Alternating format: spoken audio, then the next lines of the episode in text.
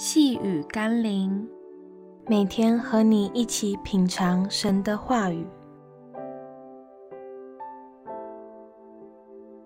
我相信，今天我们要一起读的经文是《哥林多前书》第一章十七到十八节。基督差遣我，原不是为施洗，乃是为传福音。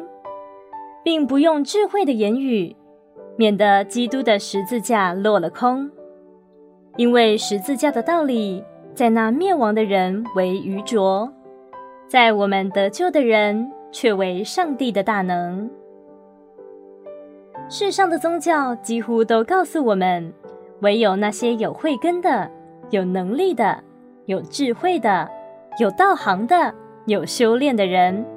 才可以得到未来或来世美好的福报。那这个世界上能得救的人，可以说是寥寥无几了吧？况且，如果靠自己就得以进入美好的未来，那我们也不需要神了吧？而且，对于那些无助的、软弱的、有限的人来说，岂不是更没有盼望了吗？求主让我们明白。他是真正爱我们且全能的上帝，他为我们预备了一份救恩，那是白白的恩典。只要我们单单像个孩子一样来到他面前开口，愿意接受那十字架的救恩，他就把永生赐给我们。让我们一起来祷告：耶稣，有人相信宗教，有人相信自己。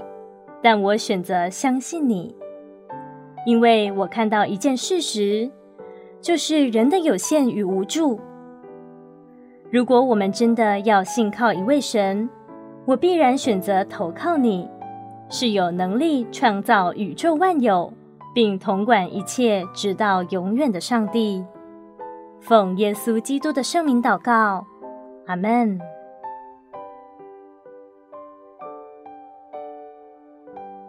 细雨甘霖，我们明天见喽。